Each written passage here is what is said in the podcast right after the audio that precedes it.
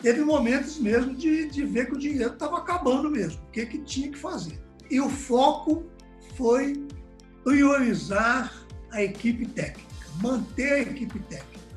Né? Manter a equipe técnica, quer dizer, manter o corpo de, de professores e de gerentes. Nós que éramos diretores, num determinado momento, nós reduzimos o nosso salário para praticamente zero para manter o salário dos professores. Quando a gente começou a Take, que é a nossa empresa de tecnologia, ao invés de receber um aporte de um milhão de dólares, a gente começou com uma dívida de um milhão de dólares. A gente estava devendo Nossa.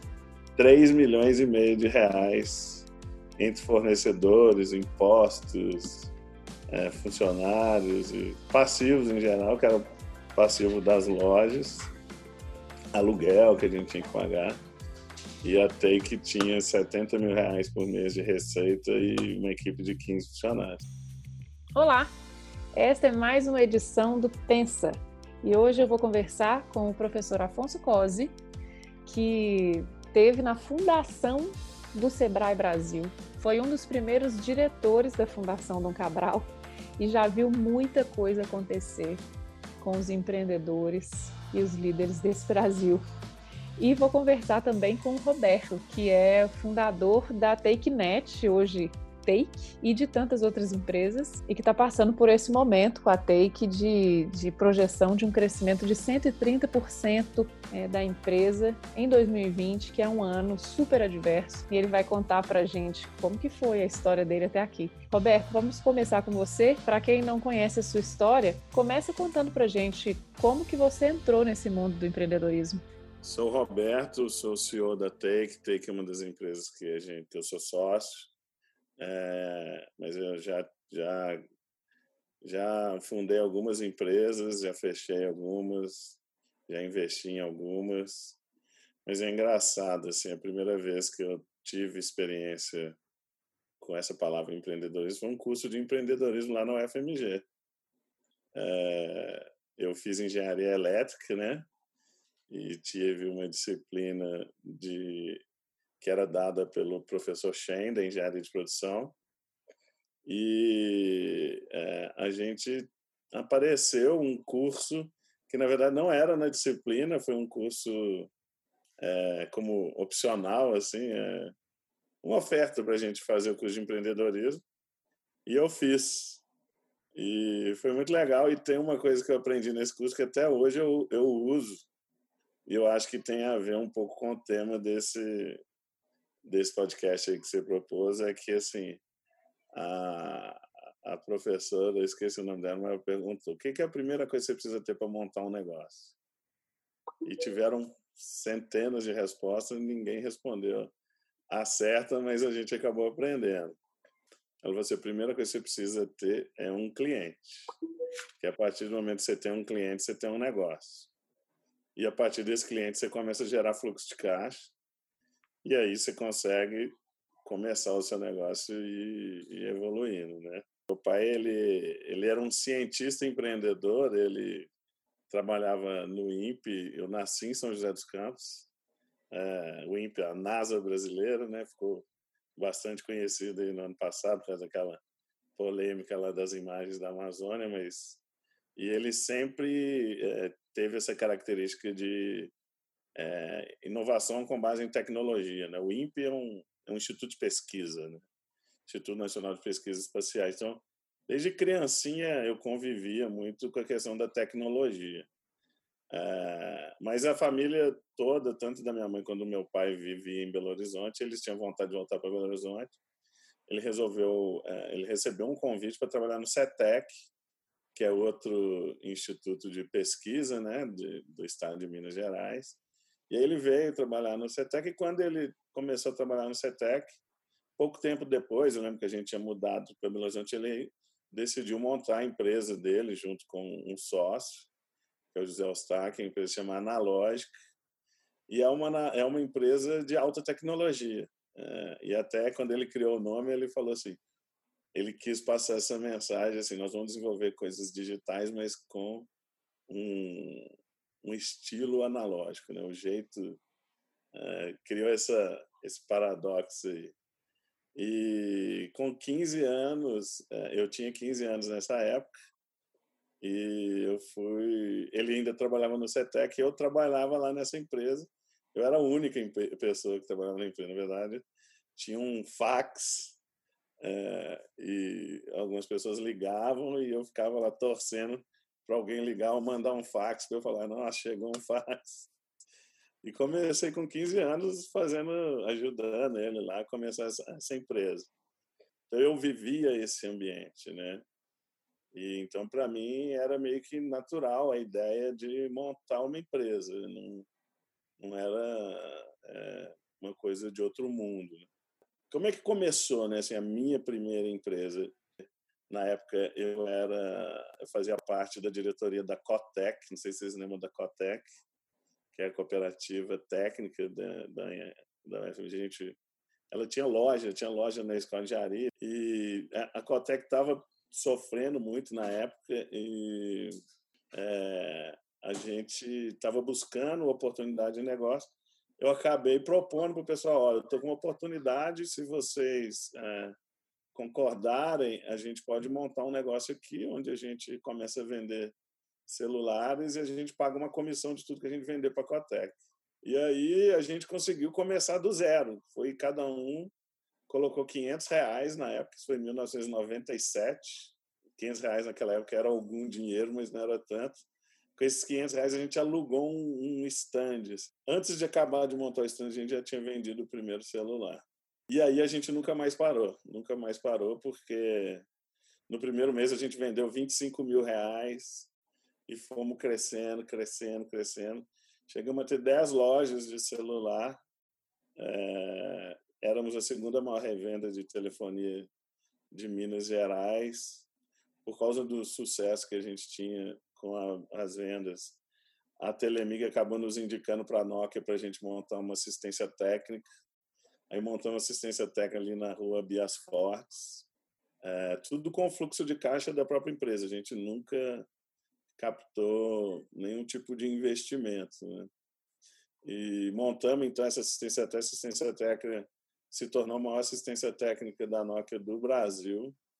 Aí a gente ficou muito próximo da Nokia. E em 1999 surgiu a primeira tentativa de internet móvel, que era o, o WAP, não sei se vocês lembram, que era o Wireless Application Protocol, que era uma tentativa de miniaturizar a internet dentro daqueles celulares preto e branco ainda que tinha joguinho de cobrinha. Eles desenvolveram uma linguagem que chamava WML. E a gente muito entusiasmado, né? Ganhando dinheiro com as lojas, ganhando dinheiro com a, com a assistência técnica. Falamos, vamos montar uma empresa de internet móvel, 1999, época da bolha da internet. É, existia um otimismo muito grande, a gente acabou apostando nisso. E começamos a TakeNet, que hoje é a Take. É, a gente, então, começou a fazer coisas WAP, paralelamente, um pouco até por causa do dinheiro que a gente montou aí uma equipe que tinha um custo razoável, assim, tinha acho que umas, umas seis, sete pessoas que a gente bancou para montar a Take, mas era com dinheiro da loja e, do, e da assistência técnica. Só que o mercado de loja começou a piorar, a assistência técnica a gente teve um problema com o sócio, que era o mesmo Álvaro que indicou a gente. No, a gente teve um problema com ele, que ele era nosso sócio na assistência técnica, aí depois é um capítulo à parte. E a gente começou a sofrer. Aí a história do dinheiro começou a acabar, né? e tomamos decisões super drásticas nessa época. Foi essa minha experiência de, é, de quebrar mesmo. A gente chegou a quebrar nas lojas e até que ainda não tava, não tinha dado certo. Ela estava meio que experimentando, né? A gente estava desenvolvendo algumas ideias em WAP, mas aí surgiu da própria Nokia surgiu a ideia de assim, pô, já que vocês estão aí é, falando de internet, mas por que vocês não desenvolvem uma plataforma de ringtones? Eu falei, o que é ringtone? Assim, ah, ringtone é aquelas musiquinhas e tal. Eles falaram, a gente deu uma pesquisada, fizemos uns testes, pô, esse negócio é legal, vamos fazer, vamos. E aí tem muita coisa que aconteceu, mas encurtando a história, é, a gente teve muito sucesso com a plataforma de ringtones. A gente fez o primeiro download de primeiro de, de em fevereiro de 2001 e de 2001 até 2004 a gente cresceu 250% ao ano, é, culminando com a venda da TakeNet para uma empresa japonesa chamada Faith por 35 milhões de dólares na época, que era o dólar, não esqueça, era 3,2 reais, dava 100 milhões de reais, e o CDI era 20% ao ano. Então, assim, não, nunca mais vou ter que trabalhar na minha vida. E, mas aí a gente vendeu, então, essa empresa era uma empresa muito, muito bem sucedida, gerava muito caixa. É, e aí a gente montou outras três empresas. A gente ficou um período desempresário, que a gente fala, né? porque tinha vendido a empresa e não estava trabalhando, mas a gente acabou iniciando outras três empresas. Uma delas é a Confrapar, foi onde eu conheci o COS, é, que é uma empresa de investimento, né, que faz venture capital, que também aí tem uma história longa já, já está com mais de quase 400 milhões de reais sob gestão já dos investimentos que foram feitos. É, fundamos a Minutrade, que é uma empresa de tecnologia também muito bem sucedida também. tem uma história boa para contar da Minutrade. Também fundamos uma empresa de real estate, desenvolvimento imobiliário, que é a Mobira. E surfamos uma onda muito boa no mercado imobiliário de 2005 a 2014. Mas desde a Copa de 2014, o mercado imobiliário é talvez o pior negócio que existe para fazer no Brasil. Todas essas empresas existem, mas em 2008 a gente recomprou a Tech, com, começamos a investir em aplicações SMS. Em 2014, é, que foi quando o negócio de imóvel começou a ficar ruim, é, a gente surgiu com a nova, com uma ideia aí, que é uma coisa que foi na verdade a nossa grande inovação lá que fez o ringtone dar certo, que é um negócio que a gente chama de contato inteligente. E hoje a Take, por causa dessa ideia que a gente começou a trabalhar em 2014, está aí bombando. A gente está vivendo a melhor época da nossa vida em termos de crescimento. Nós dobramos a receita em 2000, de 2018 para 2019. Esse ano a gente está projetando crescer 130% e a gente não vê limite de crescimento, porque o que a gente está está fazendo é ajudar as empresas a estarem presentes na nova internet, que é a internet conversacional, né? que é onde as plataformas de mensageria, tipo WhatsApp, é, Google Assistant, Apple Business Chat, é, estão se tornando o, a nova plataforma da internet. Então, que as empresas precisam agora, ao invés de ter um site ou um aplicativo, ela precisa ter um contato, a gente chama isso de contato inteligente, dentro desses canais conversacionais. E a gente tem isso a gente é só o começo, porque o que a gente está planejando aí de próximos passos são realmente coisas bem bem ambiciosas. Eu estou trabalhando e motivado como nunca. Ô Cose, quando o, o Roberto falou que te conheceu lá na Confrapar, é, eu queria que você contasse para a gente como é que foi. É, eu acho que é, a ideia de estarmos nós três aqui é eu, ouvinte e aprendiz, é, o Roberto é, trazendo a experiência de, do, do, empreendedor e você que acompanhou tantas empresas né, e, e tem essa visão é, de ter visto passar tantos negócios e acompanhado tantos negócios ao longo dos anos é, com esse olhar complementar, né, de quem viu de fora tantas empresas e tantos empreendedores para ajudar a gente nas umas boas perguntas provocativas aí ao longo desse papo. Então conta um pouquinho para a gente da sua história. Bom, mas a minha história, eu também, eu sou engenheiro, formado em engenharia mecânica, né? Mas logo que eu me formei, eu fiz o curso de engenharia econômica. Então eu fiz engenharia, depois fiz engenharia econômica, isso abriu uma outra perspectiva.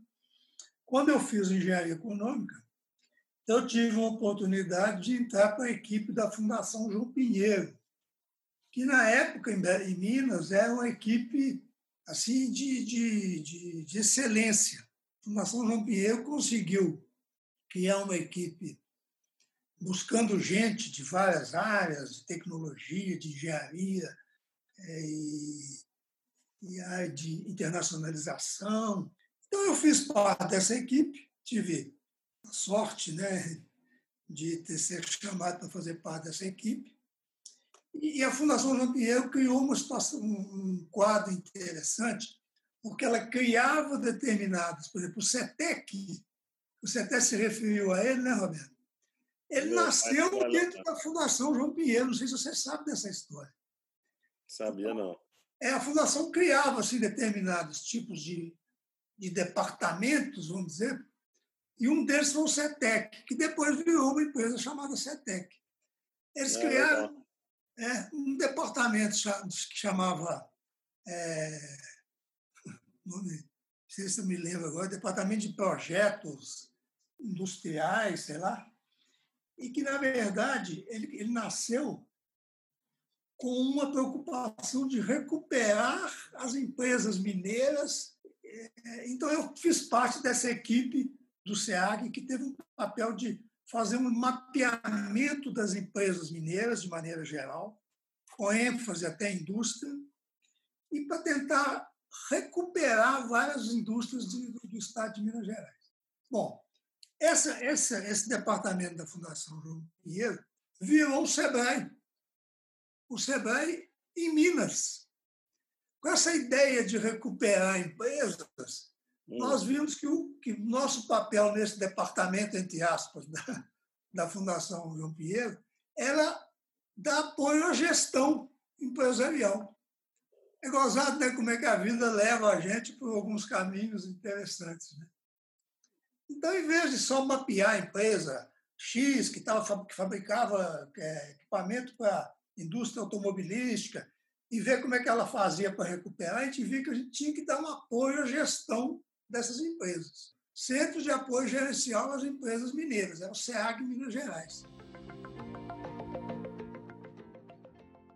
Quando é, a Fundação do Cabral foi criada, por causa dessa sua experiência no, no SEBRAE, que você foi convidado, é, logo no início da fundação. É, então foi isso, foi em 1976, a fundação foi criada em agosto de 1976, eu ainda estava no Rio, no SEBRAE. E, mas eu vim para cá, para Belo Horizonte, voltei em 1977. Então, em 1977, é, eu entrei na, na Fundação do Cabral, que tinha um ano, aproximadamente.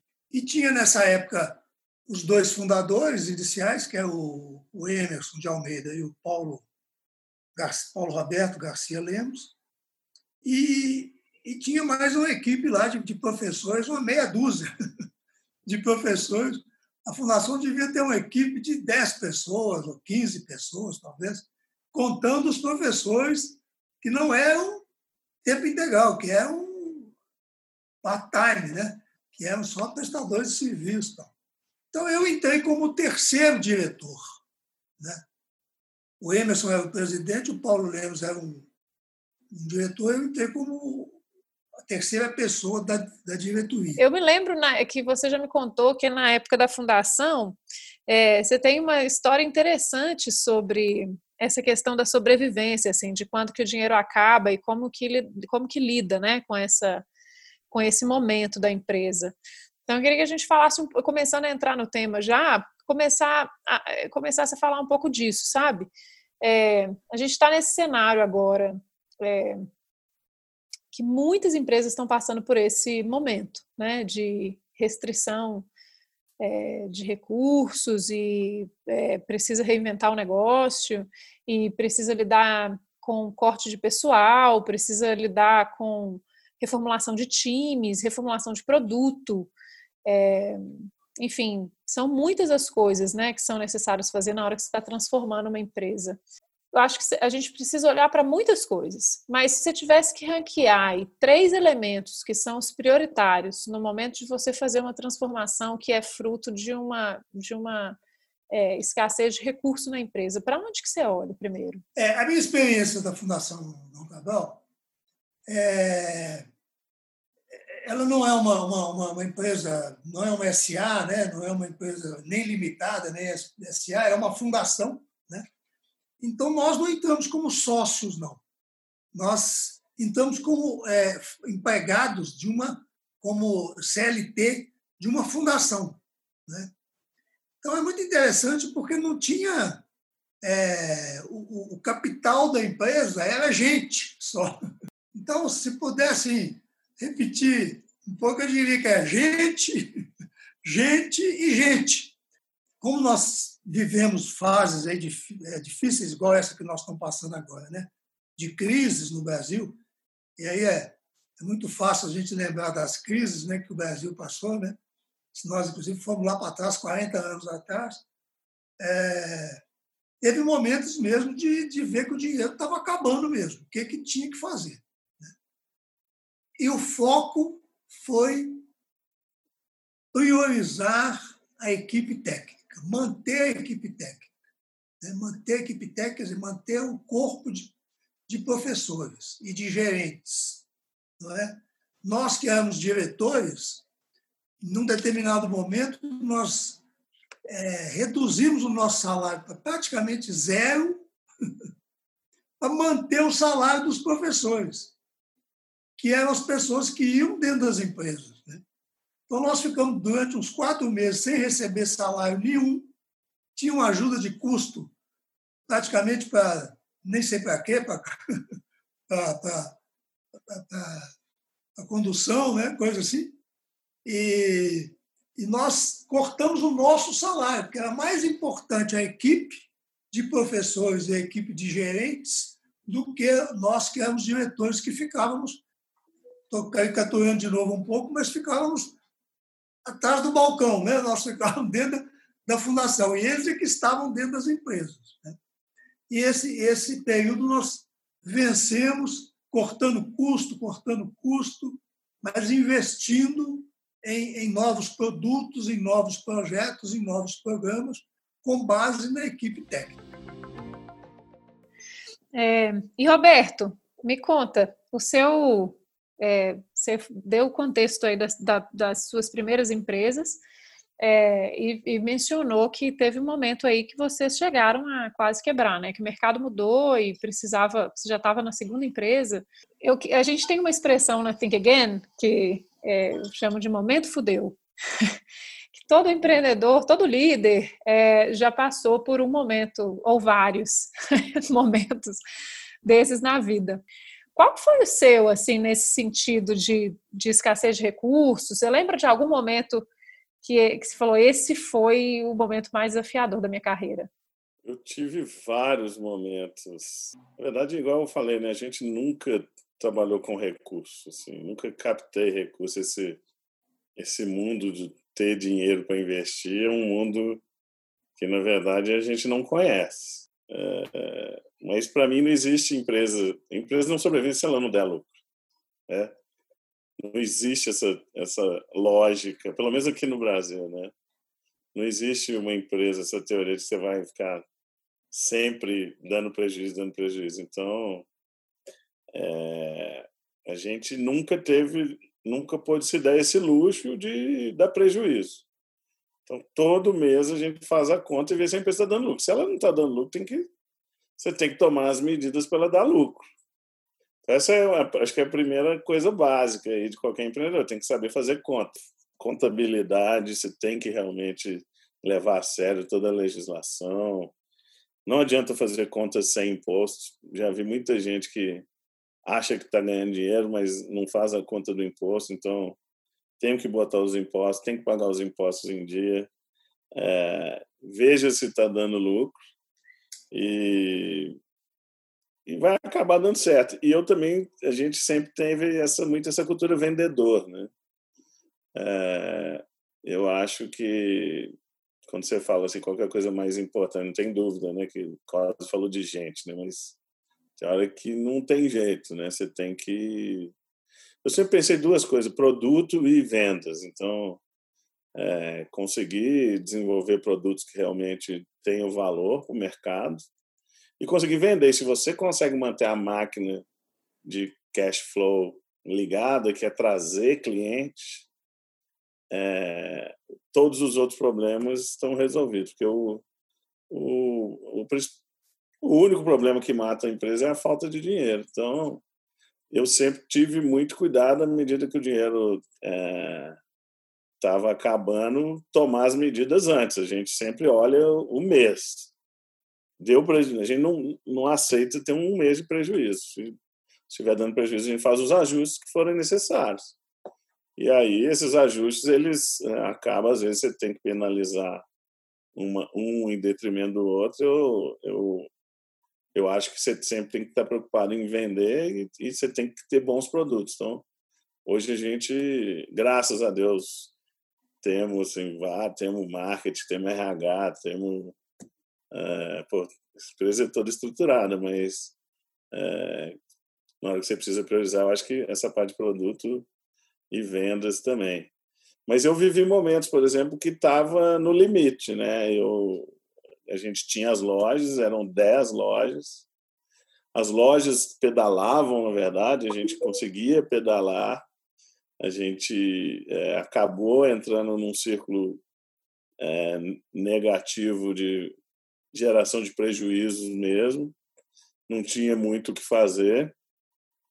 Paralelamente, estávamos começando a Take, a Take começando a gerar receitas. Esse prejuízo, você disse, foi uma mudança, foi consequência de uma mudança de mercado mesmo? Um produto foi, que foi, vocês tinham... uma mudança muito importante, que era o seguinte, antigamente, quando a gente tinha as lojas, os varejistas, esses grandes varejistas, Magalu, Ricardo Eletro, eles não vendiam celular, era só a gente. E a gente comprava os telefones de distribuidores. Aconteceu dois movimentos praticamente ao mesmo tempo. O primeiro foi que as operadoras começaram a vender telefone e começaram a vender subsidiado. Então, elas, na hora que você assinava, ela vendia mais barato que ela comprava o telefone. É, e isso tirou os distribuidores do mercado. A gente tinha um crédito na época de 2 milhões de reais com os distribuidores. E quando a operadora entrou no mercado, ela deu um crédito para. Imagina, eu tinha 10 lojas, faturava aí na faixa de 600 mil reais por mês, era financiado pelos meus próprios fornecedores. Quando a operadora entrou, ela me deu um crédito de 60 mil reais, que não dava para eu, eu girar nem uma semana. Eu praticamente tinha que comprar telefone todo, a cada dois dias. Então, eu tive que sair de um crédito que eu estava alavancado em fornecedor e eu perdi esse crédito. E aí fez com que a gente entrasse em banco é, banco, eu hoje sou traumatizado com banco, e na época era pior ainda, então tem uma frase que eu adoro também, que é ninguém vence os juros compostos, né?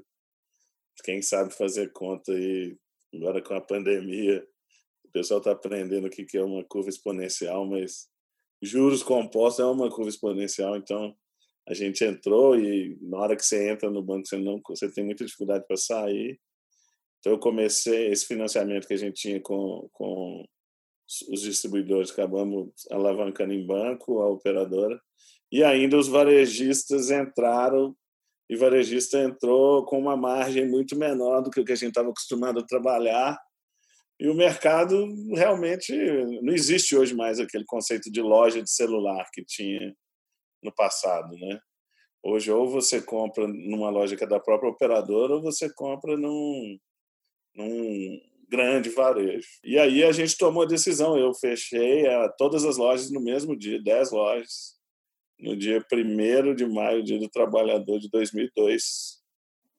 É, a gente tomou a decisão que foi, acho que, uma das decisões mais importantes que eu tive que tomar na minha vida, é, que foi para estancar um rombo que não parava de aumentar e nessa época a Take estava gerando um faturamento de 70 mil reais só.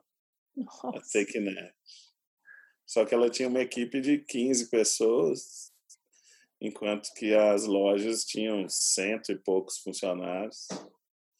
E a gente, nossa, essa história tem muita coisa para contar, assim, Mas eu até brinco, Daniel, a gente brinca assim que quando a gente começou a Take, que é a nossa empresa de tecnologia, ao invés de receber um aporte de um milhão de dólares, a gente começou com uma dívida de um milhão de dólares. A gente estava devendo Nossa. 3 milhões e meio de reais entre fornecedores, impostos, é, funcionários e passivos em geral, que era passivo das lojas, aluguel que a gente tinha que pagar, e a Take tinha 70 mil reais por mês de receita e uma equipe de 15 funcionários. Mas foi a melhor coisa que a gente fez, porque na hora que a gente parou a bicicleta, é, a gente focou 100% dos esforços na TakeNet na época, e aí eu acho que tem uma recomendação que eu acho que é fundamental no momento de crise, que é foco. E tem uma outra piadinha também que a gente sempre faz, é o seguinte, quando você tem muito dinheiro e você tem vários negócios, você está diversificado. Quando você tem pouco dinheiro e tem vários negócios, você está desfocado. Então, se você está sem dinheiro, você tem que escolher algum negócio, focar naquilo, porque foco é uma das coisas que mais faz diferença para um negócio dar certo, né? E a gente focou, éramos quatro sócios na época, né? sócios principais, tinha alguns outros sócios também, que eram sócios que a gente acabou usando ações para remunerar, que é uma excelente estratégia também, você transformar as ações da empresa em, em, em dinheiro, né, para poder fazer pagamentos. Mas a gente acabou conseguindo ter muito sucesso com a Take Net, por causa do, dos ringtones, é, dois anos depois a gente tinha conseguido pagar já esses 3 milhões e meio de reais. E em 2004 a TakeNet deu um lucro líquido de 13 milhões de reais. É, e a gente acabou vendendo ela por 100 milhões de reais, né? Então assim, mas foi se a gente não tivesse tomado a decisão realmente de fechar as lojas, é, talvez a gente não tivesse conseguido sobreviver porque o rombo só estava aumentando. É, quando você tem fluxo de caixa, você consegue pedalar, né? O balanço da empresa vai crescendo, é, você pode conseguir empréstimo, crédito com fornecedor, tal, vai. Mas você tem que fazer a conta, na verdade, essa conta do, do DRE, né? Do Net Income, e não adianta, você não consegue sobreviver. A gente chegou no momento que, por causa das mudanças de mercado, não tinha o que a gente fazer para conseguir gerar é, lucro. A gente decidiu fechar. É, e foi uma decisão super importante que acabou dando certo e conseguimos pagar todo mundo. É, e a nossa história começou aí, o, o terceiro capítulo dela, que foi a Taken o início da Take foi nesse cenário aí, que era um cenário que. Nossa Senhora, assim. É, quando a gente lembra, é, não dá nem vai acreditar. Eu queria só fazer uma ligação rápida com a apresentação que eu fiz, concordando com a exposição do Roberto ali de produto, cliente e gente, né? Na verdade, no negócio da fundação, como nós passamos pelos momentos mais difíceis, isso foi na década de. No início da década de 90, final da década de 80 início da década de 90. Nós focamos mesmo em alguns produtos, em alguns clientes, interrompemos determinados programas e cursos que nós tínhamos, porque não estava dando dinheiro, e, e ele tinha até uma boa margem no mercado, mas é, eu lembro de um telefonema meu, um diretor da PUC, e passando para ele um curso nosso que chamava Curso de Direito de Empresa. Ele falou: Você está passando como? Falei: Não, estou passando. A partir de mês que vem, você pode assumir esse programa. Mas esse é um programa que tem imagem boa no mercado, falei com ele, mas não dá lucro para a gente. Se vocês têm forma de fazer isso aí, assume. Se vocês não tiverem, esse curso vai ser descontinuado. Né? E para escolher os produtos que permanecem em linha, é, quais são os critérios? É o que você já percebeu que está tendo Product Market Fit, né? Quanto maior o mercado, eu acho assim, se você enxerga o mercado e se você já conseguiu validar que aquele produto porque qual é o problema? No momento de crise é difícil você ter recursos para ficar investindo no desenvolvimento de novos produtos, né? Então, assim, para você realmente criar um novo produto, você tem que ter algum recurso. Igual no caso da Take, a gente usou os recursos que vinham, na verdade, das lojas. Então, a gente, a gente gastou um milhão de reais para desenvolver a plataforma. Naquela época era, dois, era 99, 2 mil, né? Mas é, a gente já sabia que o produto tinha market fit, porque a gente já tinha contratos assinados, é, já tinha sinalização do mercado que, que aquele produto tinha valor. E o, e o mercado a gente sabia que ele era grande. Então, e aí a gente tomou essa decisão de focar é, naquele produto que a gente já sabia que tinha valor e que tinha um mercado grande. E se você focar nesse ser vendedor, né, que é uma coisa que eu recomendo, todo empreendedor tem que ser vendedor, né? não adianta. O empreendedor que não sabe vender, ele ele depender de uma outra pessoa vender para ele fica muito mais difícil, né? É... E é isso, eu acho que é mercado e se você já tem a validação. Se ter só a teoria de que aquilo vai dar certo é difícil. No momento de crise, eu não recomendo você ficar apostando em teoria, não. É, mas a gente sempre adotou também um modelo muito lean, né, que é desenvolvendo, testando no mercado. E por causa até daquele curso que eu fiz, a primeira coisa que a gente faz quando a gente quer pensar num novo produto é um PowerPoint e tentar arrumar um cliente que vai financiar o desenvolvimento daquela é da primeira versão. O primeiro MVP de qualquer produto é um PPT de vendas. É. Se você conseguir vender, aí depois você, você, você desenvolve. É, agora, para uma, numa situação de uma empresa que, por exemplo, o mercado, o mercado da Takefone, como você falou, mudou, você teve que descontinuar, você preferiu descontinuar a empresa, mas tinha a TakeNet que tinha, que já estava começando e tinha um bom produto que já estava minimamente provado e tinha um grande mercado. No Sim. momento de crise onde a empresa ela tem que fechar, ela escolhe fechar, é, ou ela não, o produto que ela vende, o mercado mudou completamente, o produto que ela vende já não já não tem mercado mais. A gente é. passou um pouco por uma crise na Take também, né? Porque a gente não precisou reinventar a empresa, mas assim, a gente sempre fez o que a gente está fazendo hoje, mas antes era baseado num canal de SMS. E hoje o canal é o WhatsApp. Teve um momento que o SMS começou a embicar para baixo antes do WhatsApp abrir a API dele. E nesse momento a gente começou a ter queda de receita né, em 2014. 2015, na verdade, a, a, gente, a gente, então, quando a gente recomprou, né, eu cresci 250%. Aí, quando a gente recomprou, a empresa tinha caído. Quando a gente vendeu, é, até que faturava 30 milhões, a gente recomprou, ela faturou 14 em 2008. Tinha tido uma queda grande. Em 2009, ela faturou 10. A gente ainda pegou uma fase de queda, mas depois de 2010 até 2014, a gente conseguiu crescer a 30 5%, só que em 2014 crescemos 10%. Em 2015 a gente teve uma queda de 10%. E aí a gente não, não a gente tomou as medidas que é, eram necessárias para o número, o bottom line ficar positivo. E a gente não tinha ainda uma, um novo produto, não tinha assim. A gente estava é, preocupado, achando que o SMS ia morrer, e a gente falou, não, não dá para a gente ficar dando prejuízo. Então, a gente demitiu 30% da empresa em 2015.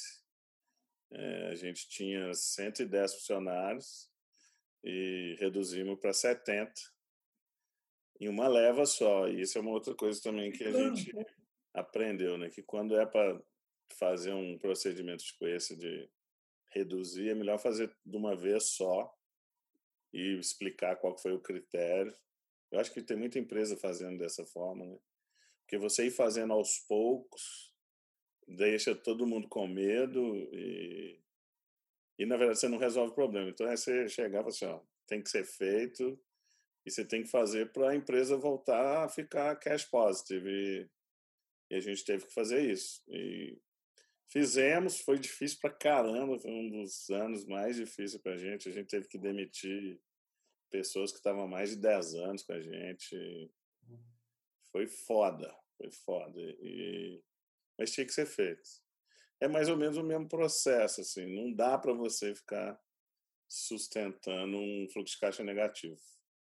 Ninguém vence o fluxo de caixa negativo, impossível. É. Então, a gente tomou a decisão para ganhar tempo, e, é, mas a gente teve que escolher, a gente definiu um critério, esse critério basicamente era muito financeiro, que era quem tinha o salário mais alto mesmo, não tinha como é, é, preservar, assim, porque não tinha dinheiro, mas buscamos o fluxo de caixa positivo. E com o fluxo de caixa positivo a gente tem mais tempo.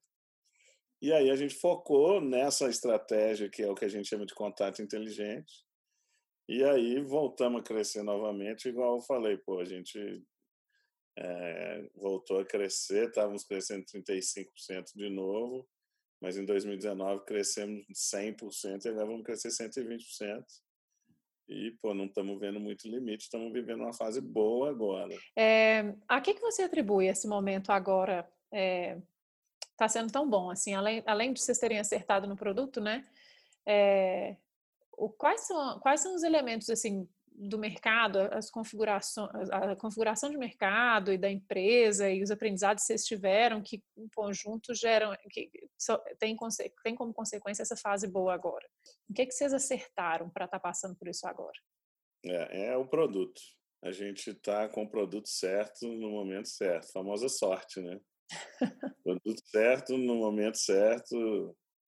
Nosso produto é um produto de transformação digital, né? A gente apostou do mesmo jeito que assim a gente apostou no ringtones, depois a gente apostou em SMS e a gente apostou que o WhatsApp iria abrir a API dele é, e criamos o produto para esse momento. É, quando o WhatsApp abriu, a gente começou a ter esse boom de crescimento. E agora, com a pandemia, na verdade, é, todas as empresas precisam não adianta, os canais físicos estão fechados. Então, é, eu é. preciso do, pegar aquela turma que estava no canal físico e levar para o canal digital. O canal digital hoje não tem canal melhor do que o canal conversacional e ainda mais o canal do WhatsApp. Então, é um pouco de, de sorte mesmo, de ter no momento certo com o produto certo. Mas, obviamente, a empresa é toda estruturada hoje. A gente, pô, a gente tem um time de RH fantástico que está sempre garantindo que as pessoas estão satisfeitas. Tem uma cultura muito forte. É, temos um, um, time de marketing muito forte, está conseguindo gerar muita demanda. Temos um time de vendas muito forte, muito estruturado. Todo mundo, a gente usa muito, é, a gente sempre foi muito acadêmico, né? Desde o, a gente usou a consultoria de, de dois alunos que estavam fazendo mestrado na UFMG. Né? E a gente tem muito essa cultura, assim. Mas é uma soma de fatores, não tem um único fator, não. Mas assim, se fosse para atribuir uma coisa, é, eu acho que é muita cultura mesmo que a gente conseguiu criar, mas essa cultura vem lá desde o primeiro dia da empresa, não é uma coisa que a gente consegue, você não consegue fazer no curto prazo, né? É muito mais intangível do que tangível. E quais são os elementos da cultura, Roberto? Lá na Take a gente tem um negócio que a gente chama de Take OS. Ela é...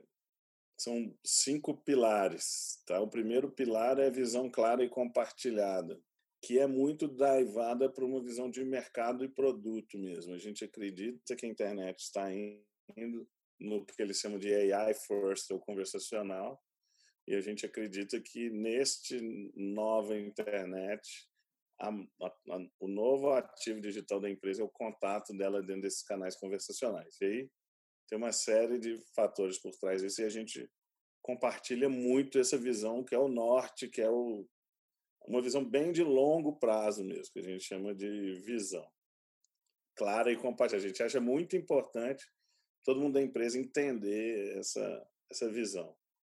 A segunda coisa são os valores. Os nossos valores a gente criou desde o início da empresa e, assim, não tem uma pessoa na Take que não, não compartilha dos valores, até porque se ela não compartilha, ela sai naturalmente. É, tem, sim, está enraizado mesmo. Aí a gente tem depois o design organizacional, que é como a empresa funciona, e a gente é, então, deixa muito claro a estrutura organizacional e a gente tem um negócio que a gente chama de papéis, que todo funcionário da Take tem a definição do papel dele, que é o que, que ele faz, qual que é o, o, papel dele dentro daquela estrutura, em qual departamento que ele está e quais são as responsabilidades daquele papel, e dentro de um contexto de um design organizacional. Aí a gente usa os OKRs, que a gente é, utiliza para definição de prioridades, e o feedback 360, que a gente usa uma ferramenta hoje chama Culture Rocks, que é para que tenha um processo organizado de,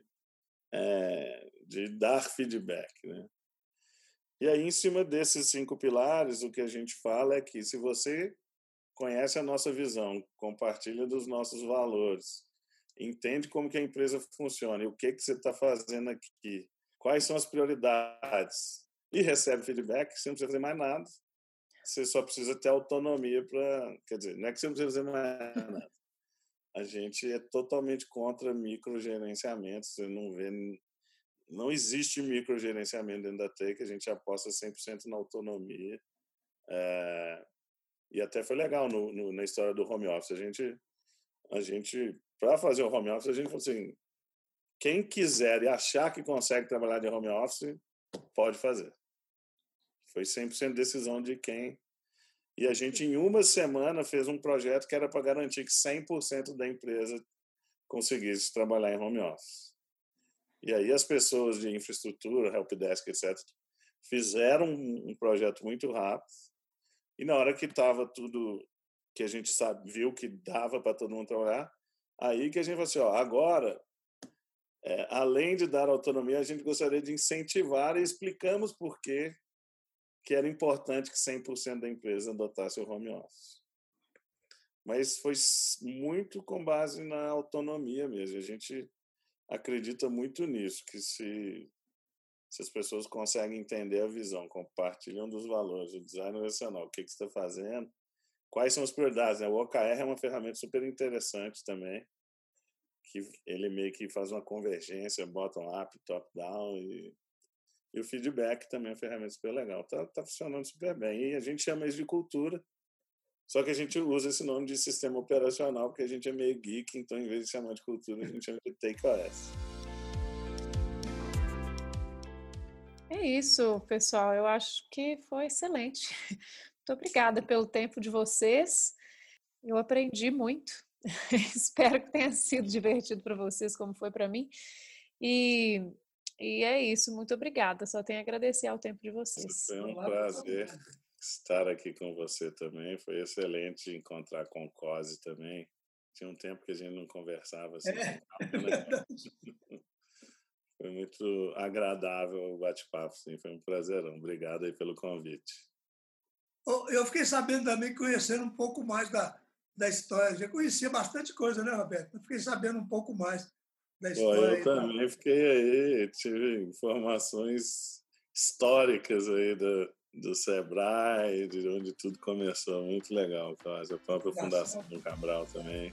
Muito obrigado, Gis. Muito obrigado, Vanessa. Legal, então, gente. Muito Obrigada, obrigado. gente. E para você que quer saber mais sobre liderar empresas nesse ambiente de transformação, acesse lá o site www.thinkagain.com.br ou então segue a gente no arroba Oficial, lá no Instagram. Muito obrigada e até a próxima!